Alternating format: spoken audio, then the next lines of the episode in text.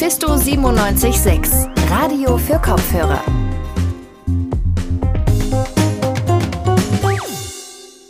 Hallo zu unserer 50. Folge von Radio für Kopfhörer. Zum Jubiläum widmen wir uns heute nur speziell einem Thema. Wir sprechen nämlich über die Situation von sächsischen Kindertagesstätten und Krippen. Ich bin Lukas, schön, dass ihr dabei seid.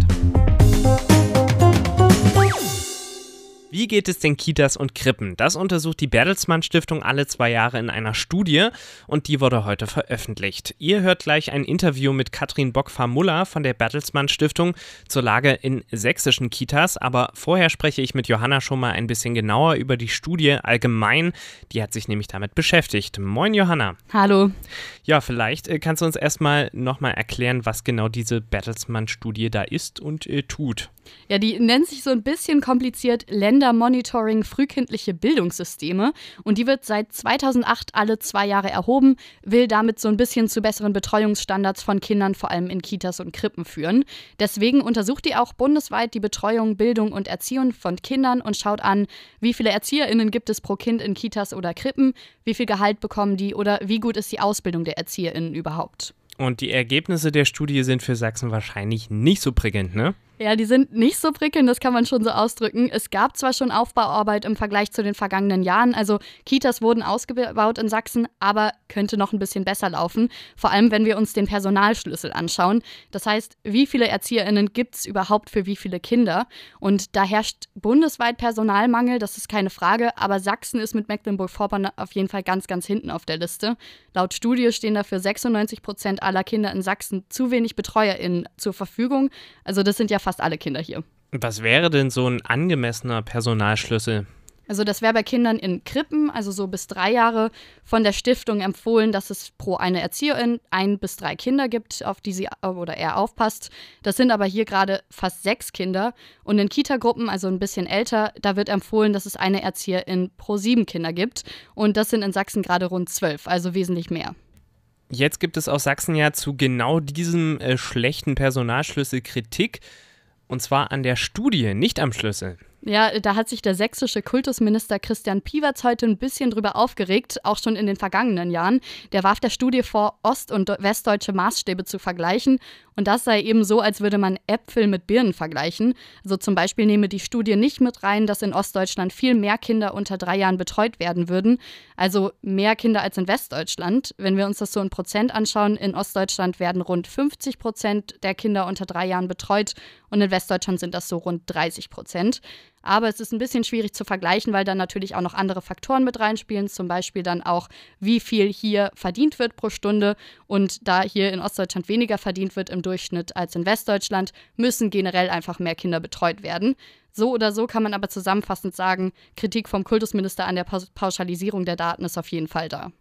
Johanna, ich danke dir erstmal für die kurze Zusammenfassung. Über die Kritik an der Studie und über den Personalschlüssel habe ich vorhin noch mal ein bisschen ausführlicher mit Katrin Bock-Muller von der Bertelsmann Stiftung gesprochen und dieses Interview hört ihr jetzt. Zuallererst habe ich sie gefragt, warum dieser Personalschlüssel eigentlich so wichtig ist für die Qualität der Betreuung. Ja, man kann das vielleicht ganz gut auch an unserem Fazit sehen. Also wir betrachten ja diese drei Einflussfaktoren und man kann eben sagen, beim Qualifikationsniveau ist Sachsen sehr gut aufgestellt und auch bei der Größe der Kinder Kindergruppen ist Sachsen sehr gut aufgestellt, aber die Personalschlüssel gewährleisten tatsächlich, dass auch ausreichend Personal mit ausreichend Zeit äh, in den Einrichtungen ist, weil die individuelle Förderung, die individuelle Bildungsarbeit für jedes einzelne Kind erfordert ist, dass jede Fachkraft tatsächlich Zeit hat, das einzelne Kind zu beobachten in seinen Entwicklungsschritten äh, und die Bildungsarbeit ganz konkret auf das einzelne Kind abzustimmen.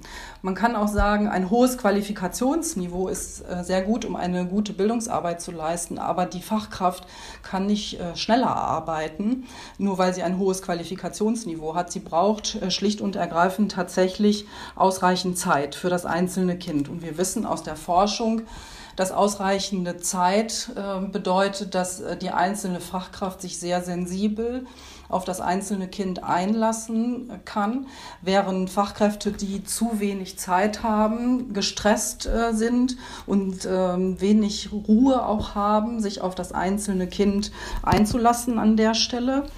Und ähm, insofern sagen wir, es müssen alle drei Einflussfaktoren äh, einen kindgerechten Maßstab erfüllen, weil ansonsten ähm, insgesamt die Bildungsarbeit nicht den qualitativen Ansprüchen genügen kann, die ja auch im gesetzlichen Bildungsauftrag formuliert sind. Okay, also die Quantität ist dann aus Ihrer Sicht tatsächlich entscheidend auch für die Qualität. Ähm, nun haben Sie ja schon gesagt, dass andere Bundesländer deutlich höhere Personalschlüsse haben als Sachsen und damit auch eine deutlich höhere Quali äh, Qualität. Woran liegt das? Was machen die anderen Bundesländer anders? Ist das äh, ja mal wieder so eine Ost-West-Frage oder liegt es da nur am Geld? Naja, wir müssten tatsächlich feststellen, dass in den östlichen Bundesländern die Personalschlüssel im Vergleich mit dem Durchschnitt der westlichen Bundesländer nach wie vor äh, deutlich schlechter sind, auch wenn es insgesamt äh, eine Verbesserung in den letzten Jahren gegeben hat, die man sicherlich anerkennen muss.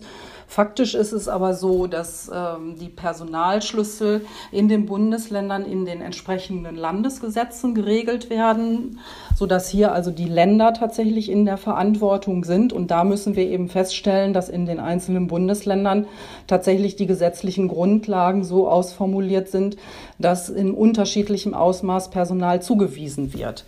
Eine Verbesserung erfordert natürlich ganz konkret finanzielle Mittel. Und ähm, gerade in den östlichen Bundesländern ist natürlich der Personalbedarf, um kindgerechte Standards zu erreichen, sehr hoch, äh, sodass auch die entsprechenden finanziellen Mittel sehr hoch sind, die dafür in die Hand genommen werden müssten. Hatte jetzt die Corona-Pandemie vielleicht auch nochmal besondere Auswirkungen auf die Kita-Situation? Also hat sich äh, die Situation dadurch sogar noch mehr verschlechtert? Naja, es kommt jetzt darauf an, welche Maßnahmen in den Einrichtungen getroffen wurden. Wenn wir die Phasen anschauen, wo es tatsächlich äh, darum geht, sehr strenge Hygienemaßnahmen aufrechtzuerhalten, wie beispielsweise, dass äh, die Kinder sich nicht mehr durchmischen dürfen, sondern tatsächlich klar voneinander äh, getrennte Gruppen betreut werden müssen, äh, ermöglicht das beispielsweise nicht, dass Fachkräfte äh, sich ähm, auch beispielsweise in der Bringzeit auf mehrere Kinder konzentrieren können, sondern sie müssen im Grunde genommen stabile Gruppen aufrecht ähm, erhalten.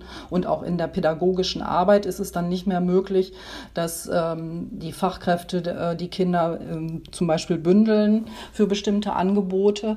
Und aus unserer Sicht wird das äh, zwangsläufig dazu geführt haben, dass die Personalsituation äh, sich noch mehr verschärft hat. Darüber hinaus ist ja auch zu berücksichtigen, dass ein Teil der Fachkräfte zu den sogenannten Risikogruppen mit Blick auf ein mögliches Infektionsgeschehen zählt und deshalb auch nicht zur Arbeit äh, in die Kita kommen kann und deshalb ähm, auch diese äh, Fachkräfte dann in den Einrichtungen für die Bildungsarbeit fehlen, sodass wir davon ausgehen, dass es teilweise tatsächlich dann nur möglich ist, die Betreuung der Kinder zu gewährleisten, damit dann beispielsweise die Eltern berufstätig sein können, dass aber tatsächlich die äh, Bildungsarbeit in den Hintergrund treten muss an dieser Stelle. Und das ist natürlich dann eine doppelte Verschärfung für Länder wie beispielsweise Sachsen, wo die Ausgangsvoraussetzungen schon schwierig sind und dann im Grunde genommen es jetzt zu einer Verschärfung des Personalmangels kommt. Wir haben ja eine Studie auch von der Fernuniversität Hagen durchführen lassen, die hat bundesweit Fachkräfte schon vor der Corona-Krise befragt. Und ähm, die Studie kommt ja insgesamt zu dem Ergebnis, dass äh, das fehlende Personal auch aufgrund der äh, unzureichenden gesetzlichen Rahmenbedingungen aus Sicht der Fachkräfte schon im normalen Betrieb dazu führt, dass sie weniger auf die Bedürfnisse der Kinder eingehen können und damit auch die individuelle Entwicklung in den Hintergrund treten muss, sodass die Fachkräfte selber zu dem Fazit kommen, dass die Umsetzung des Bildungsauftrags äh, gefährdet ist. Und das sind, denken wir, wichtige Informationen äh, für den Handlungsbedarf, der sich aus unseren Studien ergibt. Nun hat sich der sächsische Kultusminister Christian Piwarz von der CDU äh, zu ihrer Studie bereits geäußert und äh, kritisiert sie dahingehend, äh, dass er sagt, dass es falsch wäre, sich äh, zu sehr auf diesen Personalschlüssel zu versteifen, weil Sachsen zum Beispiel deutliche, äh, deutlich höhere Betreuungsquoten hätte, also dass überhaupt sehr viele der zu betreuenden Kinder tatsächlich auch, äh, auch betreut werden in Sachsen. Hat er damit recht? Ja, ich würde das ein bisschen differenzierter sehen. Also zum einen ist es so, dass es ähm, wichtig ist, einmal hervorzuheben, dass wir für die älteren Kinder ab drei Jahren auch in den westdeutschen Bundesländern äh, durchaus sehr hohe Beteiligungsquoten haben, nämlich über 92 Prozent der Kinder ab drei Jahren sind in Westdeutschland in einer Kita und damit sind wir im Grunde genommen für diese Altersgruppe auf einem ähnlichen Niveau wie in Ostdeutschland. Bei den Krippenkindern ist es sicherlich so, dass der Westen hier noch Aufholbedarf ähm, hat.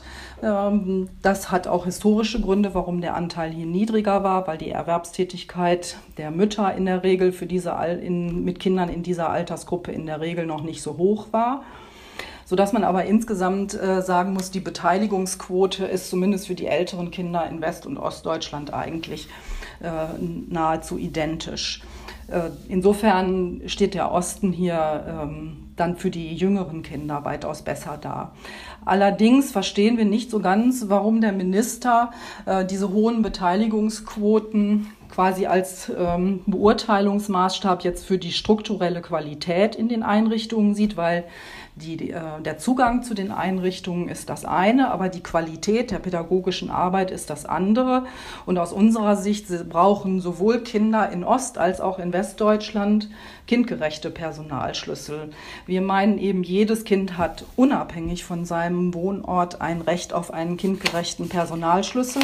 Und dafür braucht es schlicht Personal und das fehlt aus unserer Sicht in Sachsen. Und dieses Personal ist, äh, das haben, geht auch aus Ihrer Pressemitteilung unter anderem hervor, mehrheitlich weiblich. Über 90 Prozent äh, des Erziehungspersonals in Kitas sind tatsächlich Frauen.